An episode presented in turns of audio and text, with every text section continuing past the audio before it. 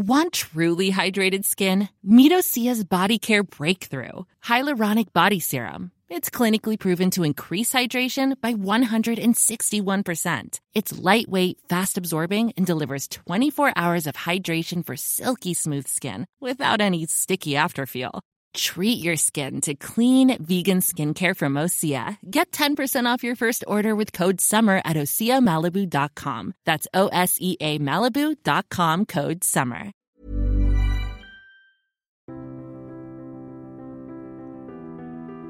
Bienvenue pour une nouvelle émission de Conflit. Ravi de vous retrouver cette semaine, de vous retrouver aussi en cette nouvelle année, après ces fêtes de Noël qui, je l'espère, ont été reposantes pour chacun d'entre vous. Merci en tout cas de votre fidélité. Vous avez été très nombreux à nous suivre au cours de l'année 2021 et de plus en plus nombreux aussi. Nous espérons donc que cette année 2022 vous permettra à travers ces émissions de découvrir de nouveaux auteurs, de découvrir également de nouveaux sujets et nous allons essayer de continuer à vous transporter à travers le monde et à travers des sujets parfois originaux, parfois curieux également, comme nous essayons de le faire et de vous montrer la diversité de la géopolitique.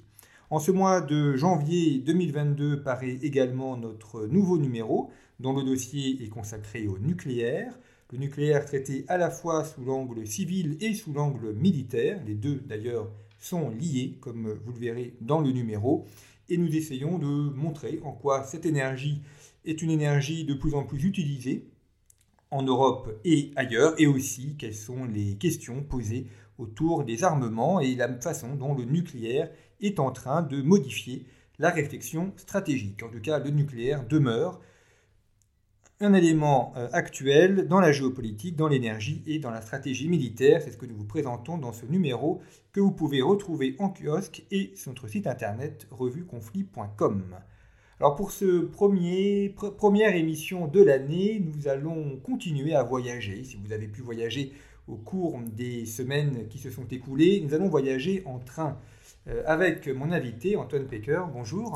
Bonjour, bonjour à tous. Merci beaucoup d'avoir euh, accepté notre invitation, d'être venu au micro de Conflit. Vous êtes journaliste et vous venez de publier aux éditions Autrement une géopolitique du train, le train au cœur des enjeux contemporains leur édition autrement, avec lesquelles nous réalisons euh, régulièrement des émissions, parce qu'ils ont une collection d'atlas qui est toujours extrêmement bien fournie et, très bien réalisée. Cet ouvrage ne, continue dans, dans la, veine de la collection. Alors, euh, par la radio, euh, on voit moins d'images, c'est sûr, mais si vous avez l'occasion de croiser cet ouvrage en librairie, vous verrez qu'il y a des cartes extrêmement bien faites, une iconographie, une mise en page qui est très riche et qui, euh, évidemment, complète agréablement l'ouvrage. Alors, nous allons parler du train et, comme vous le montrez euh, dans votre ouvrage, le train est un, mode de transport qui est en, renouvellement, en continuité aussi, et qui a un grand avenir.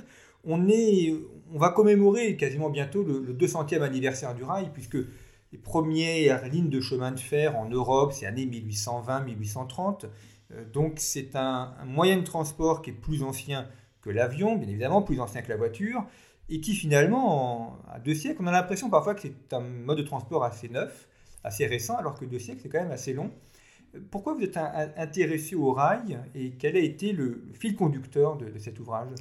Vous avez raison de rappeler cette approche historique, parce qu'on a un peu vécu avec l'histoire du rail une forme de grandeur et décadence dans un premier temps. Évidemment, euh, tout au long du 19e siècle, le début du 20e siècle, c'est le développement du rail euh, dans la suite de la révolution industrielle, les lignes se développent euh, à peu près sur tous les continents.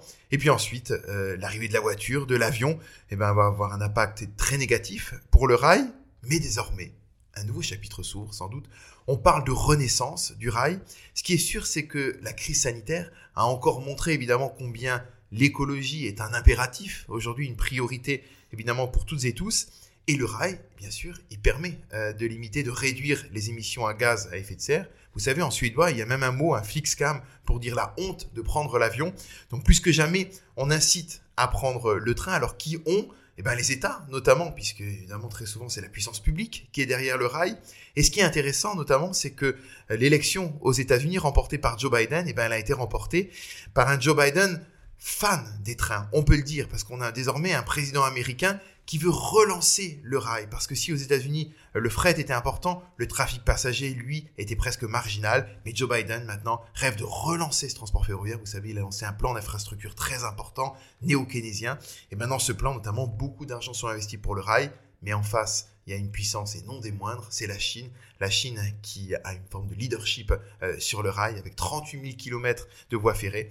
Vous voyez euh, évidemment déjà euh, dans ces quelques phrases tous les enjeux qui peuvent se trouver d'un point de vue géopolitique à l'échelle du monde, aussi à l'échelle des échelles plus régionales.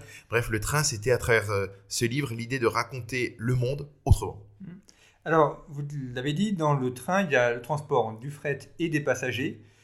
Euh, or, par rapport au bateau, le, bateau reste quand même le, roi en matière de transport de fret parce qu'il euh, il peut transporter beaucoup plus de choses.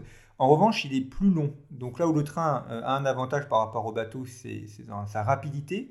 Et on voit émerger de, nouvelles lignes ou des anciennes lignes qui sont réaménagées, notamment pour les transports transcontinentaux, pour le fret. Exactement, parce que le train, il est moins cher que l'avion et il est plus rapide que le bateau. Donc il a des avantages effectivement, euh, le fret maritime reste, euh, reste devant, mais les choses changent et surtout, il y a de plus en plus la complémentarité qui est pensée entre le fret maritime et le fret ferroviaire. Et notamment par qui? Ben, On reparle de la Chine à travers ces nouvelles routes de la soie, parce qu'évidemment cet axe-là, euh, qui est un grand axe commercial qui réinvente la relation de la Chine avec le reste du monde d'une certaine façon, et eh ben c'est notamment cette complémentarité entre les bateaux et les trains euh, que veut mettre en avant euh, le régime de Xi Jinping.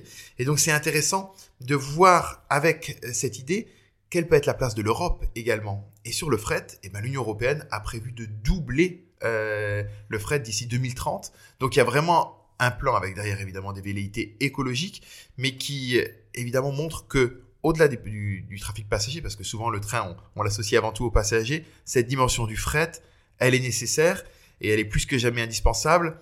Après, il faut bien dire quand même un petit peu euh, une stratégie qui n'était pas très claire. Je pense notamment à la situation en France.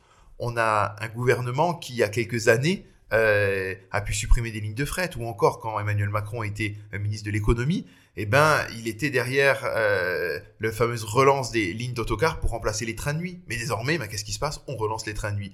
Donc, on voit un petit peu qu'on est dans un mouvement, une renaissance assez récente, suite, il faut bien dire, à des erreurs stratégiques fortes qui ont été de mettre le train de côté. Or, c'est bien le moyen du futur. Alors, vous parlez de, complémentarité, c'est effectivement un point important dans, le transport parce que euh, il y a une, entre notamment ce qu'on appelle le dernier kilomètre, donc là, dans la, le, transport de marchandises, souvent on a le, bateau, le train, le camion, euh, voire la camionnette lorsqu'on est en ville, voire le vélo hein, ensuite. Donc, dans le transport de fret, c'est tout un ensemble de moyens de transport qui sont utilisés aujourd'hui, dont le train est un élément, une pièce du puzzle. Exactement, parce que ce, dernier kilomètre, c'est la bataille notamment de, tous les géants des plateformes euh, en ligne, type Amazon notamment, euh, bien sûr de réduire au maximum euh, cette distance, ce temps. Là-dedans, le train a beaucoup à jouer, notamment euh, dans sa connexion avec euh, les transports en commun de manière générale. Je pense notamment à différentes villes qui mettent en place des offres tram-train, euh, c'est-à-dire que c'est les mêmes lignes sur lesquelles peuvent s'engranger les trains et les trams. Donc il y a vraiment à repenser, je pense, ce, mode-là, et c'est notamment la question de l'intermodalité qui est essentielle de repenser notamment les gares eh ben, comme des plateformes, que ce soit les gares passagers ou les gares de triage. Alors vous évoquez les gares, c'est un, autre sujet du train, c'est l'infrastructure. Euh, sur lequel il a, il, il a, il a hum, un aspect différent de, l'avion. Bon, l'avion, euh, c'est deux aéroports connectés euh, et puis des lignes aériennes qui ne pas d'infrastructure puisqu'on est dans l'air. en revanche, pour le train, il, y a, il faut à la fois la gare et puis il y a toute la construction de la voie ferrée. Or, alors, on parlera d'exemples concrets, enfin précis tout à l'heure, avec notamment des lignes qui traversent des frontières et parfois des frontières dangereuses, voire militarisées. Mais la, construction de ces voies ferrées, c'est aussi un enjeu important pour les États en termes de moyens euh, mobilisés, puis à l'entretien également de la voie ferrée. Bien sûr, c'est très cher. Par exemple, en France, la France est l'un des pays où le coût du péage, c'est-à-dire ce que les, trains doivent payer pour circuler sur les voies, est le plus élevé. Parce qu'il y a une branche différente à la SNCF de ceux qui s'occupent du réseau et ceux, la branche voyageur, qui, euh, qui fait euh, circuler les trains. Et donc, on a un coût de péage très élevé en France, par exemple, par rapport à l'Italie, qui a l'un des coûts de péage les, les moins importants euh, d'Europe, parce qu'effectivement, ça, c'est une notion très importante, ce coût, ce coût des infrastructures, qui interpelle parfois, notamment dans la relance des lignes à grande vitesse. Il y a certaines lignes euh, qui aujourd'hui veulent être relancées. Euh, Emmanuel Macron en a fait des annonces à l'occasion des 40 ans du TGV. Et ça fait débat, parce que notamment d'un point de vue environnemental, certains peuvent dire bien sûr le train accompagne et, et permet évidemment une, stratégie de réduction des émissions de gaz à effet de serre, mais la construction de ces infrastructures, elle peut ne pas être très bonne euh, pour la planète. Et parfois, faut-il pas mieux rénover l'existant euh, Penser notamment euh, aux lignes qui ne relient pas directement la capitale à des grandes agglomérations, mais qui traversent parfois des territoires, ce qu'on appelle les, les, déserts un petit peu ruraux, et où parfois la connexion de transport manque. Je pense qu'il y a voilà, il y a toute une réflexion qui se fait là-dessus. En tout cas, les infrastructures coûtent cher. Et ce qui est intéressant pour parler des gares plus spécifiquement, c'est qu'on assiste aujourd'hui vraiment à une manière de repenser l'architecture de la gare. Parce qu'il y a eu la grande période, là encore face, le 19e siècle, toutes les belles gares parisiennes qu'on voit notamment, et puis et, d'autres qui sont des vrais chefs-d'œuvre. Au cours du 20e siècle, il faut bien dire, il y a eu parfois des architectures de gare ratées. Oui, on parlait de hall de gare, c'était pas voilà, exactement, exactement. Mais des venteux et voilà, voilà, exactement. Après, on est allé un peu sur des trucs techniques, technologiques, euh, pas non plus bien euh, très réussis. Et puis désormais, eh ben, il y a des innovations beaucoup plus intéressantes. Il y a des grands architectes euh, qui se lancent. Je pense à Rudy Ricciotti qui a réalisé euh, euh, des aménagements à la gare de Nantes, à Dominique Perrault pour la gare de Naples. Aujourd'hui, ces architectes essayent de repenser vraiment la fonction de la gare, non seulement en tant que bâtiment, en tant que geste, mais aussi son insertion dans le contexte urbain, connecté aux autres moyens de transport. En, finalement, le quartier de la gare pouvait parfois être des quartiers un petit peu mal famés, très souvent. Et eh ben, le repenser au contraire une amélioration de la sécurité, euh, en faire des pôles de vie essentiels, et puis peut-être éviter certaines dérives euh, commerciales qu'il y a pu avoir. Il y a eu des polémiques autour de la gare du Nord, notamment à Paris, et d'ailleurs ils ont arrêté euh, le projet parce que trop de commerce, de vouloir copier à tout prix le modèle de l'aéroport pour les gares, et eh ben ça fait perdre un petit peu la, aussi la vocation première qui est quand même de prendre des trains. C'est vrai que la, gare est aujourd'hui, ou de plus en plus du moins, un lieu où on peut y avoir des bureaux, notamment sur les, s'il y a une tour sur les hauteurs, des commerces, des cafés. Donc euh, on en fait aussi un lieu où les gens peuvent venir, pas forcément pour, prendre un train, mais pour travailler. Et donc comme un lieu de rencontre aussi entre différentes lignes qui se rejoignent à un point donné. Exactement, il y a cette idée de lieu de vie euh, qui, peut être, très belle. Pourquoi pas euh, des lieux culturels liés aux gares? Ça, c'est vraiment des idées très belles. Il y a pas mal d'anciennes gares qui ont été réhabilitées en salle de concert, par exemple. C'est le cas à Baden-Baden ou à, ou à São Paulo au Brésil. Mais pourquoi pas lier ça mais la démarche à tout prix commerçante, je pense, elle, en tout cas, a rebuté pas mal de, riverains euh, qui se sont parfois euh, opposés à ces, rénovations de gares. Parce que euh, déjà souvent il y a un patrimoine ferroviaire qui est magnifique en termes d'infrastructure, et puis il faut aussi faciliter à tout prix les flux passagers, et ça c'est vraiment un grand défi d'ingénierie très souvent, tout simplement de permettre une connexion du métro au train, et ça c'est pas évident. Vous avez évoqué le, cas français, alors il y a, effectivement il y a la SNCF qui est le, transporteur, et puis Réseau Ferré de France qui gère l'infrastructure, mais c'est deux entreprises différentes. Euh, vous, vous dites que le, prix du péage est plus cher en France qu'en Italie. Pour quelle raison euh, il y a cet écart de prix? Eh ben, je pense que c'est justement des choses qui doivent s'inviter un petit peu dans, la question politique, peut-être qui doivent être un sujet pour la prochaine élection présidentielle, parce que cette question du transport, effectivement, elle peut parfois pénaliser d'autres opérateurs, euh, ce prix du péage. Or, euh, comme vous savez, on est dans un mouvement de libéralisation euh, du rail. C'est des directives européennes qui, sont, euh, qui ont ensuite été transposées dans, dans, la loi française. Et désormais, il y a de nouveaux opérateurs pour le rail en France qui se mettent en place. Et des opérateurs intéressants. Railcoop, par exemple, c'est une coopérative qui veut relancer les lignes un petit peu oubliées. Par exemple, la ligne Lyon-Bordeaux, qui n'était plus exploitée par la SNCF. Or, cette coopérative veut la remettre euh, en état. Il y a Midnight Trends, par exemple, qui est une start-up, c'est un autre modèle économique, avec notamment parmi ses investisseurs Xavier Niel, et eux veulent relancer les trains de nuit. Mais pour eux, évidemment, euh, la gageure, c'est de payer ces prix de péage très élevés, souvent euh, en France par rapport à d'autres pays. Donc, il faut voir si la stratégie, c'est de laisser le monopole à la SNCF. Il faut aussi peut-être s'interroger sur la multiplicité d'acteurs privés, aussi à l'échelle régionale. Transdev a remporté euh, récemment euh, les trains régionaux, une ligne de train régional en, Provence-Alpes-Côte d'Azur. Est-ce que la multiplicité des acteurs, des opérateurs privés, eh ben, ça va être un plus pour, euh, pour l'usager, ou au contraire, ça va compliquer les choses? On a l'exemple de la Grande-Bretagne notamment, qui en revient de sa surlibéralisation du rail. Transavia, qui est italien, fait, aussi la liaison Paris, Paris-Lyon, et puis après l'Italie. Et la SNCF est aussi présente à l'étranger d'ailleurs. Elle, fait circuler certains trains en, Espagne, me semble-t-il. Exactement. Euh, Wigo, euh, la fameuse marque un peu de TGV low cost, euh, s'est développée en Espagne où euh, c'était un sacré défi parce que c'est pas les, les, les, mêmes types de, de lignes de train. Euh, donc il fallait évidemment adapter le, le, matériel. Ce qui est intéressant effectivement, c'est de voir que la SNCF elle-même se développe, profite de la libéralisation du rail dans d'autres pays. donc doit aussi jouer le jeu d'une certaine façon en France, bien évidemment. il faut voir maintenant jusqu'à quel point cette libéralisation c'est un plus. Je pense que sur l'exemple Paris-Lyon-Milan, le fait d'avoir une autre compagnie, c'est-à-dire une compagnie privée italienne, euh, qui va se mettre sur cet axe-là, euh, ça doit être dans, euh, dans, dans, quelques jours, quelques semaines, à, à l'heure où on parle, Là, ça peut être intéressant parce que c'est une ligne qui est aujourd'hui saturée. Euh, la SNCF n'arrive pas à faire. Il suffit de rentrer. Moi, j'ai pris plusieurs fois cette, ligne. Elle est bondée, euh, donc tant mieux. Et puis aussi, ça peut être un plus, c'est-à-dire que les, chemins de fer italiens, enfin cette ligne euh, privée italienne, elle propose des quatre classes de confort avec vraiment des services très très forts. Et bah tant mieux si ça peut monter un peu par le haut des services de la SNCF. Et la RATP fait circuler des bus à Londres. Parce que les londoniens sont siglés RATP, donc. Euh, alors on va rester sur le sujet des entreprises parce que c'est intéressant. Euh, on voit le train évidemment en tant qu'objet, mais derrière il y a quand même des enjeux économiques euh, importants, notamment dans, l'ouvrage. il y a un chapitre qui est consacré à cette ligne de train Mauritanie-Maroc pour transporter les, minerais de fer.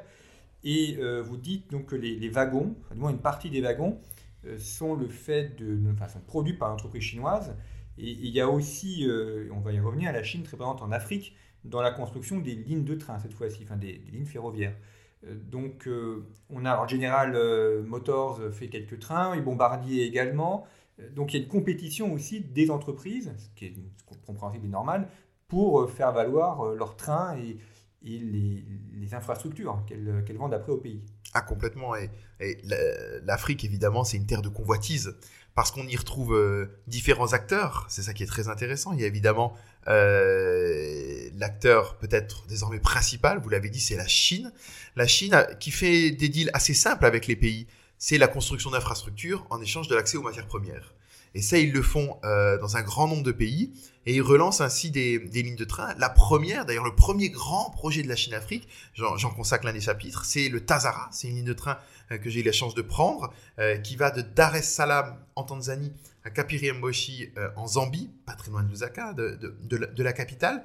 Et cette ligne de train, bah, elle a été construite à l'époque de Mao Tse-tung. C'est vous dire que ce lien de la, Chine-Afrique, il remonte. Et depuis, évidemment, et plus que jamais avec ce projet de nouvelle route de la soie dont je parlais, évidemment, le rail en Afrique, il suscite la, convoitise. Mais en face, il y a d'autres acteurs, et notamment un acteur qu'on connaît bien en France, Vincent Bolloré, euh, qui a relancé euh, différentes lignes de train via des filiales, mais non sans mal, euh, parce qu'au Cameroun, sa filiale a, a, essuyé un accident qui a fait beaucoup de morts, des dizaines de, des dizaines de morts. Il y a d'ailleurs le procès en appel. Le terrain qui s'est effacé, Exactement. il y a eu une... Exactement, orage, bien sûr. Mais l'affaire est encore entre les mains de la justice. Et puis, il y a, et là j'en consacre un chapitre, cette question de la boucle ferroviaire, euh, qui était un gros projet en Afrique de l'Ouest. Euh, Bolloré était plutôt bien parti, mais justement, l'un des, euh, l'un des pays, le Bénin, pour ne pas le nommer, a préféré finalement prendre un acteur chinois pour, pour réaliser une, une, partie du tronçon. Et donc tout ça, c'est un peu des déconvenus pour Bolloré. Et vous l'avez sans doute lu, certains se demandent si Bolloré n'est pas en, train désormais de, de, quitter un petit peu le, le, marché africain et, d'être dans une idée de revente de, de, ses activités en, Afrique. Donc ça, ce sera à suivre. En tout cas, pour l'instant, il est quand même présent encore. Il y a beaucoup de, trains, j'ai eu l'occasion d'en prendre, notamment au Burkina Faso, qui sont des, des trains gérés par, euh, par des filiales de, Bolloré.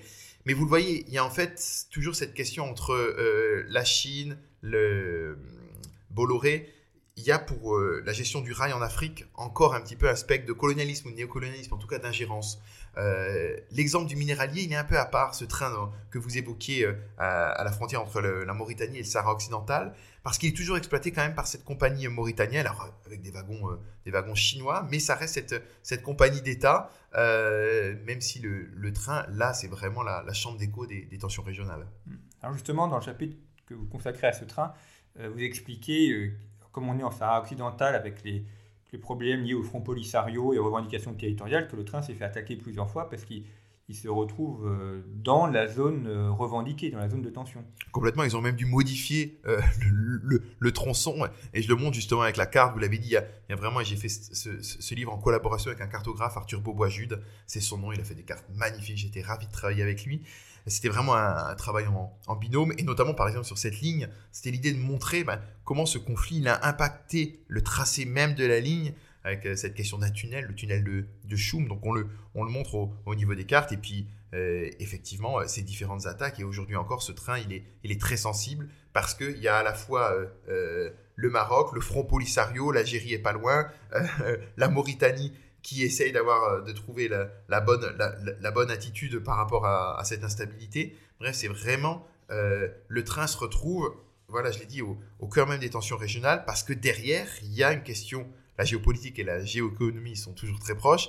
Et d'un point de vue géoéconomique, évidemment, c'est la question euh, des minerais euh, qu'on fait voyager par ce, par ce train, qui est sans doute hein, le plus long train au monde, le minéralier. Et vous dites que, oui, il fait quasiment 2,5 km de long, il y a une 200 wagons quasiment. Euh. Voilà, c'est énorme. C'est des convois dantesques. Hein. si on reste sur la partie africaine, donc vous, mentionnez évidemment la, la, présence de la Chine qui est de plus en plus importante. Ce qui suppose aussi des travaux euh, majeurs pour faire passer ces lignes de train. En plus, on est dans des zones euh, souvent, parfois tropicales, donc climat compliqué, notamment pour la question de la stabilité du sol. Euh, donc ça suppose là des, travaux de, terrassement majeurs. Alors il y a des travaux, mais il y a aussi surtout beaucoup de travaux de rénovation. Parce qu'il y a beaucoup de lignes qui, sont, qui étaient existantes, mais qui étaient évidemment dans un très mauvais état.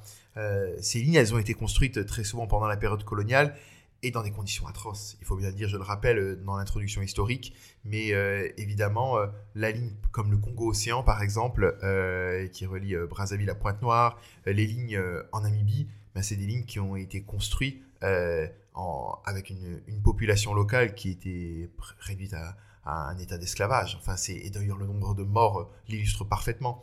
Donc c'est vrai qu'il y a toujours, quand on est sur ces lignes de train, je les ai beaucoup prises en, en Afrique subsaharienne, il y a quelque chose de dur. On est là et on, sent euh, les morts qui, euh, qui, que, que, que, ça a fallu euh, pour la construction de ces, ces lignes.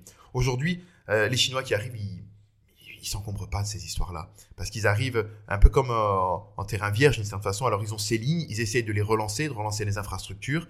Et, et, justement, un peu leur force, ou peut-être leur faiblesse aussi, c'est d'arriver sans connaître complètement l'histoire ou, ou, le contexte, mais c'est avec ce but précis de relancer ces infrastructures pour leur propre usage, les fameuses nouvelles routes de la soie, et surtout dans leur échange de se dire euh, au pays, ben voilà, on vous remet en place les infrastructures, mais derrière, eh ben, laissez-nous exploiter vos richesses.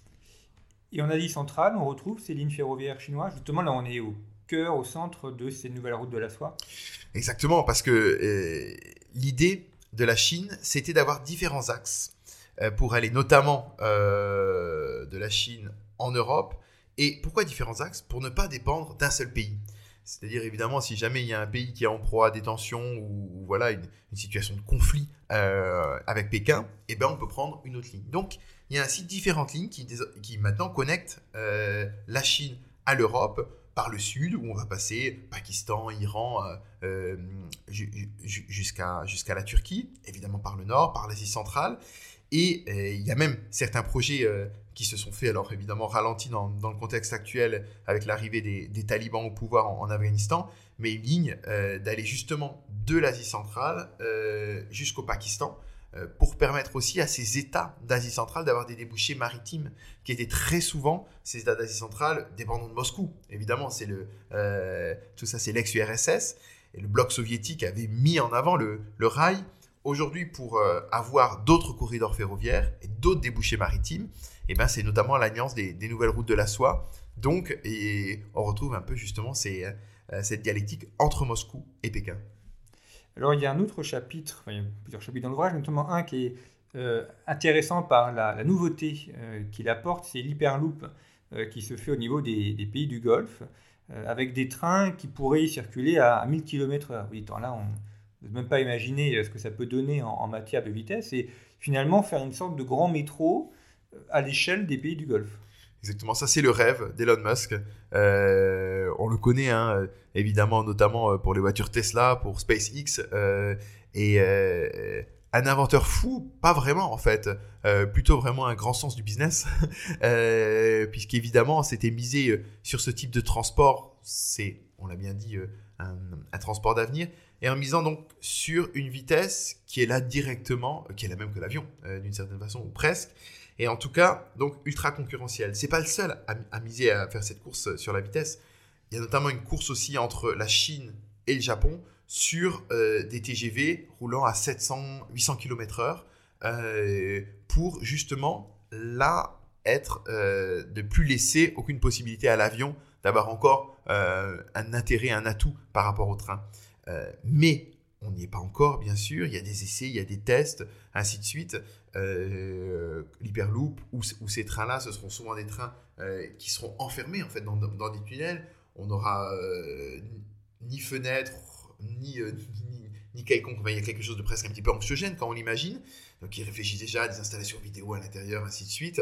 Euh, mais en tout cas, ça montre bien que cette innovation-là sur le train, elle ne va que s'accélérer. Euh, très clairement, aujourd'hui, c'est là où se fait l'innovation, beaucoup plus que dans, le transport aérien. Hmm.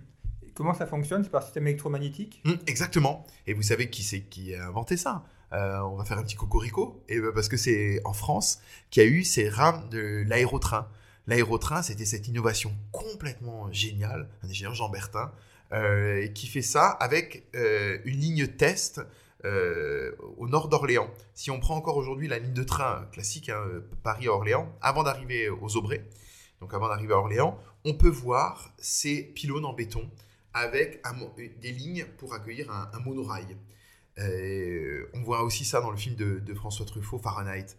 C'est, on dirait, un décor de science-fiction. Mais l'idée, c'était que justement, par euh, suspension euh, électromagnétique, eh ben, les trains n'ayant aucun, aucune voie routière et tout ça à traverser, étant en, hauteur, ils peuvent aller très vite. Cette idée était géniale, jusque ce pauvre ingénieur, il y a eu le crash pétrolier, il y a eu un changement politique et l'arrivée du TGV et l'arrivée du TGV a signé la mort de, ce train euh, français euh, à, suspension électromagnétique. Mais d'autres sont arrivés derrière, euh, notamment les Allemands, Maglev, la Chine, puisque vous avez aujourd'hui ce type de train à Shanghai entre l'aéroport et le centre-ville, pas exactement le centre-ville, mais en tout cas pour se rapprocher du centre-ville. J'ai pris ce train, c'est évidemment l'effet de la vitesse est, vertigineux. C'est un peu une, encore presque on dirait une, une ligne test. On ne s'imagine pas encore à grande échelle. Ça coûte évidemment très cher, ça pose plein de questions, notamment de sécurité, on, s'en doute. Euh, mais en tout cas, ces trains-là, ce, système-là, permet d'aller extrêmement vite, je l'ai dit, des vitesses comme 700, 800 km/h. Au début de l'aventure du train, dans les années 1830, 1840, il y avait des, écrits de médecins ou de scientifiques qui expliquaient que le, corps humain pourrait jamais résister euh, au fait d'être transporté à 40 ou 50 km/h. Bon, l'expérience a montré qu'on pouvait résister. Mais là, est-ce qu'on a des, tests ou des, réflexions sur euh, ce que ça pourrait avoir éventuellement, transporter des corps à une telle vitesse euh, psychologique ou peut-être physique aussi? C'est justement pour ça qu'ils essayent de, penser vraiment tout l'intérieur des trains. Je pense que c'est quelque chose qui va être de plus en plus pensé pour faciliter au mieux des, trajets Déjà, la grande vitesse, on peut la sentir dans, certaines lignes, euh, dans de simples rames Alstom ou Siemens de, à, grande vitesse qui circulent pour euh, les TGV de la SNCF ou les ICE, par exemple, de la Deutsche Bahn, la compagnie allemande. Mais là, pour des trains qui seraient sans fenêtre, euh, enfermés dans des tunnels, oui, donc il y, a ces réflexions à des projections, il y a la question aussi du son, qui est très important, la question acoustique, auditive, d'où ces phases de test qui coûtent beaucoup, beaucoup, beaucoup d'argent euh, et qui sont donc au cœur aujourd'hui de cette véritable guerre euh, entre la Chine et le Japon. Euh, le Japon, ils ont été pionniers de la grande vitesse, il faut le rappeler, avec les Shinkansen, hein, les, fameux TGV japonais, qui ont été pensés comme RAM, comme équipement, comme infrastructure. Vraiment, il y avait vraiment une, une pensée globale.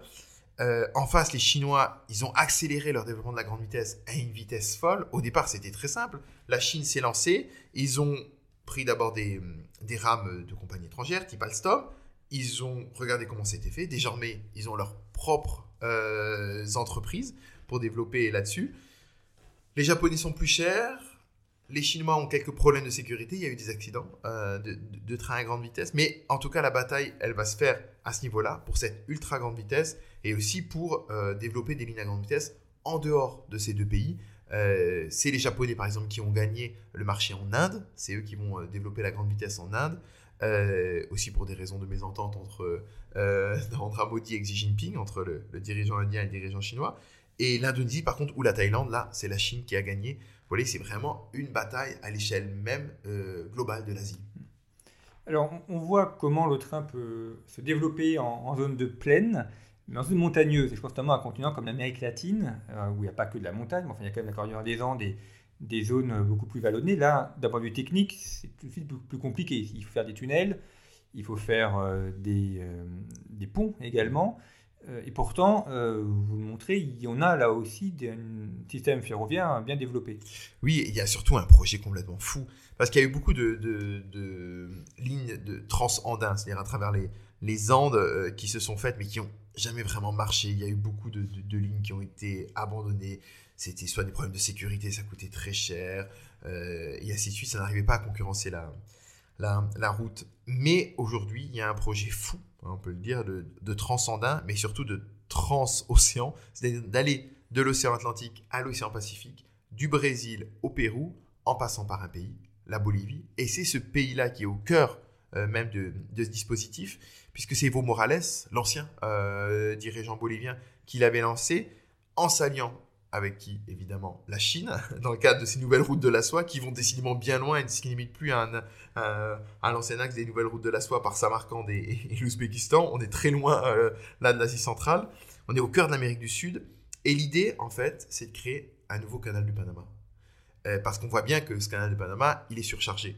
On parlait du fret maritime justement. Et bien là, c'est de passer en fret ferroviaire d'un océan à l'autre. C'est un projet complètement fou la Chine est derrière, la Bolivie est pour. Pourquoi? Parce que la Bolivie veut son débouché maritime. Euh, c'était l'objet d'un grand conflit avec le Chili. Euh, et euh, elle n'a pas obtenu gain de cause, comme on le sait, après l'édition de justice, la, Bolivie. Donc, c'est une symbolique forte, mais c'est des gouvernements qui n'ont rien à voir. Ceci dit, les gouvernements peuvent changer. Pour les projets qui se font sur parfois 20 ou 30 ans, peut-être que d'ici quelques années, les, choses changeront. Mais vous, vous parlez effectivement de cet accès à la mer, ça c'est essentiel pour la Bolivie. Puis depuis que ça, ça, reste chez, pour un traumatisme, et on les comprend aussi, de manquer d'accès à la mer. Il y, a, un autre pays qui est intéressant euh, pour la montagne, c'est la Suisse. Euh, vous y consacrez là aussi un chapitre. Alors la, Suisse, c'est un, gruyère, sauf que le gruyère suisse n'a pas de trous. Donc, euh, mais enfin, en tout cas, le gruyère ferroviaire suisse, lui, il a, des trous et, notamment de nombreux tunnels pour faire passer la, voie ferrée. C'est des infrastructures incroyables. Moi, je vous invite à, prendre le train en Suisse. C'est le pays, la Suisse, où les voyageurs utilisent le plus le train euh, dans le monde. Les deux pays euh, qui sont toujours un petit peu au, niveau des chiffres très proches, c'est le Japon, dont on a parlé, et la Suisse. Euh, deux pays d'ailleurs montagneux, comme vous le savez. La Suisse, en fait, c'était vraiment l'idée de pouvoir accéder presque dans chaque vallée par le train. Donc, il y a évidemment derrière, on peut avoir une conscience écologique, une vraie conscience des transports. Et puis, c'est une technique, une ingénierie de fou avec ces chemins de fer à crémaillère, euh, qui, sont, qui ont été vraiment révolutionnaires. Et aujourd'hui, on a différentes compagnies, parce qu'il y a évidemment euh, la compagnie nationale, euh, CFF, SBB, FFS, mais il y a aussi beaucoup d'autres opérateurs régionaux, privés, et tous fonctionnent très bien ensemble. Par exemple, à, un guichet, à un automate en Suisse, vous pouvez prendre un billet, peu importe la compagnie que, va, que, vous allez utiliser. Donc il y a vraiment une grande facilité. Et il faut voir aujourd'hui, quand on arrive dans une gare en Suisse, eh ben, elle est directement connectée, le quai, on est directement euh, presque dans le, dans, le village, et puis il y a un car postal, si jamais on veut monter euh, dans un alpage, euh, vous avez cette connexion qui est fantastique, avec des règles d'or, qui sont notamment le cadencement. Le cadencement, c'est les trains à chaque heure à la même heure, ce qui permet d'avoir une régularité, avec évidemment très peu de retard, mais surtout aussi des habitudes. Parce que si en France, on a parfois perdu l'usage, l'habitude du ferroviaire, c'est que quand vous avez une ligne en campagne où vous avez deux trains dans la journée, ça ne vous incite pas tellement à, prendre le train. Si vous en avez un à chaque heure, depuis 5 heures du matin jusqu'à 22 heures, vous savez qu'il sera toujours à telle heure, qu'il sera à l'heure, ben là, pourquoi prendre votre voiture? Est-ce qu'il n'y a pas un, élément démographique qui pourrait euh, aller à euh, gêner le développement du train? C'est le, le vieillissement de la population. puisque pour prendre le train, c'est plutôt d'avoir des valises, de les porter, de marcher aussi dans la gare. Donc, on peut imaginer que des gens jeunes et bien portants, ça passe. Pour des personnes plus âgées, ou alors il faut leur fournir le, service de transport de bagages, voire transporter dans la gare. Mais là aussi, c'est un, un enjeu avec.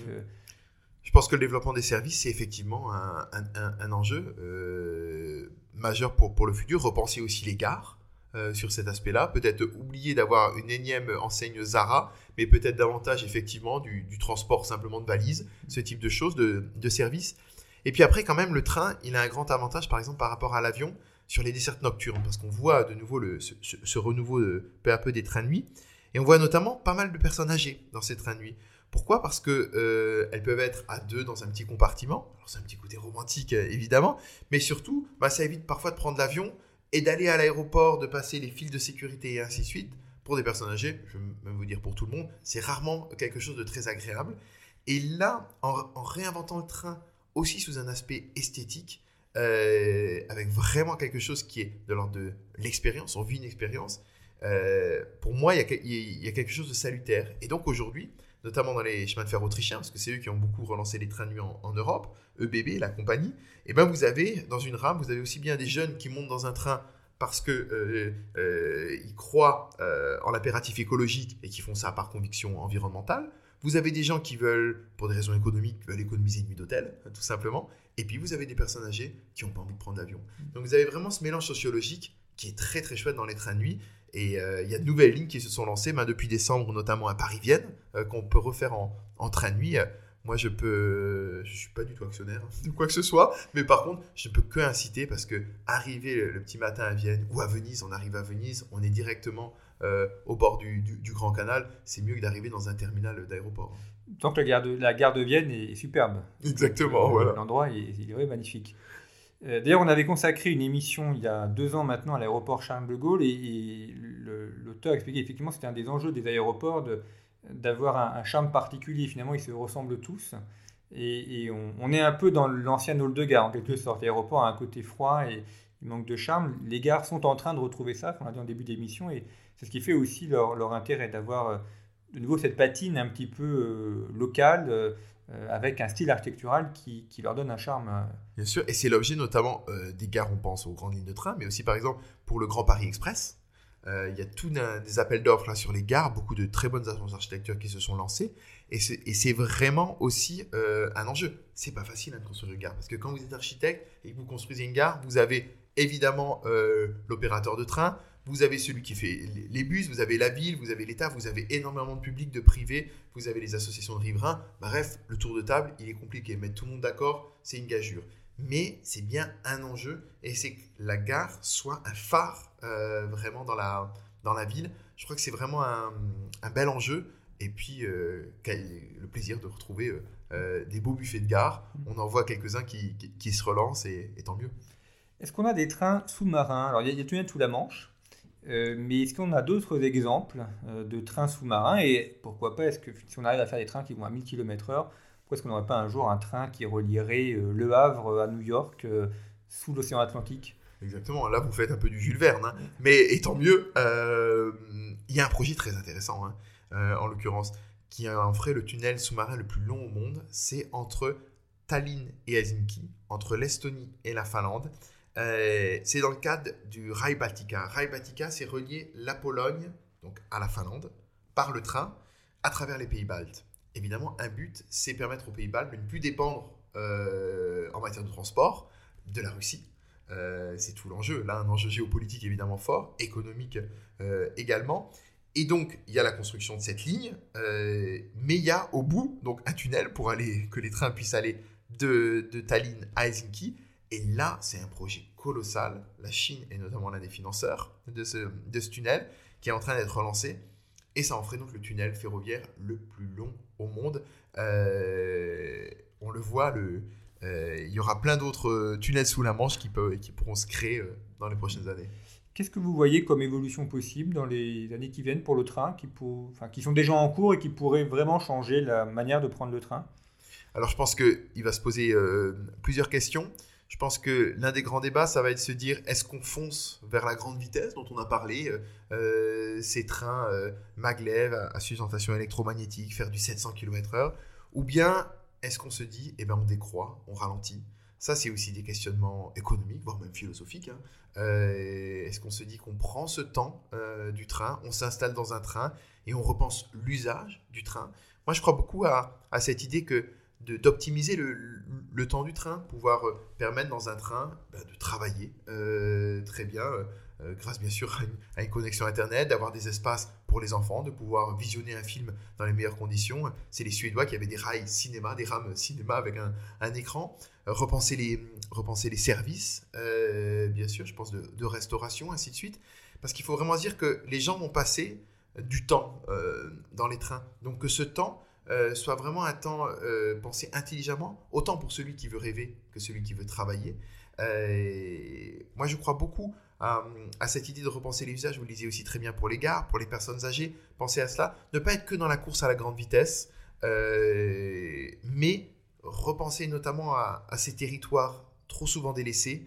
Euh, la force de la Suisse qu'on a citée, et que je cite un peu en modèle hein, euh, ferroviaire, c'est que bah, justement, par cette manière de quadriller tout le territoire, il n'y a pas de territoire délaissé. Le rail, ça permet vraiment une égalité, une égalité de l'accès.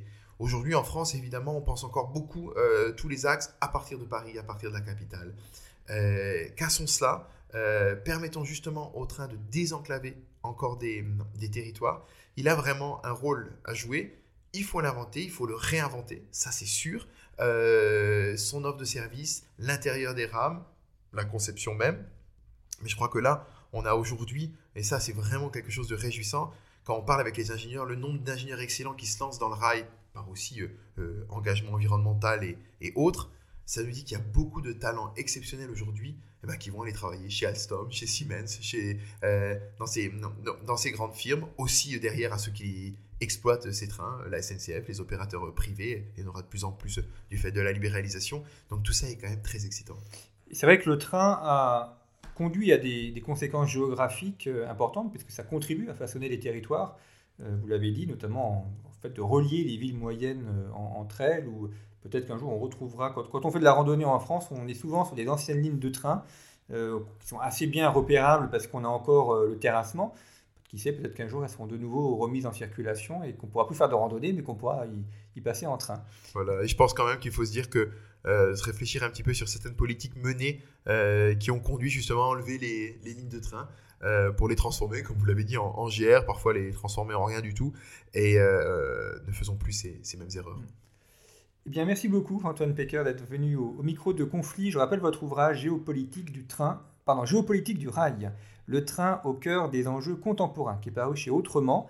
Et comme à chacune de nos émissions, les références de l'ouvrage sont à retrouver sur le site de Conflit, revueconflit.com, site euh, sur lequel vous pouvez également retrouver notre numéro, dont le dernier, qui est paru début janvier, euh, le dossier est consacré au nucléaire et puis vous pouvez aussi retrouver les anciens numéros de conflit, les acquérir en format papier ou numérique via notre boutique en ligne et les numéros vous seront expédiés à votre domicile. Merci beaucoup pour votre fidélité, je vous retrouve la semaine prochaine.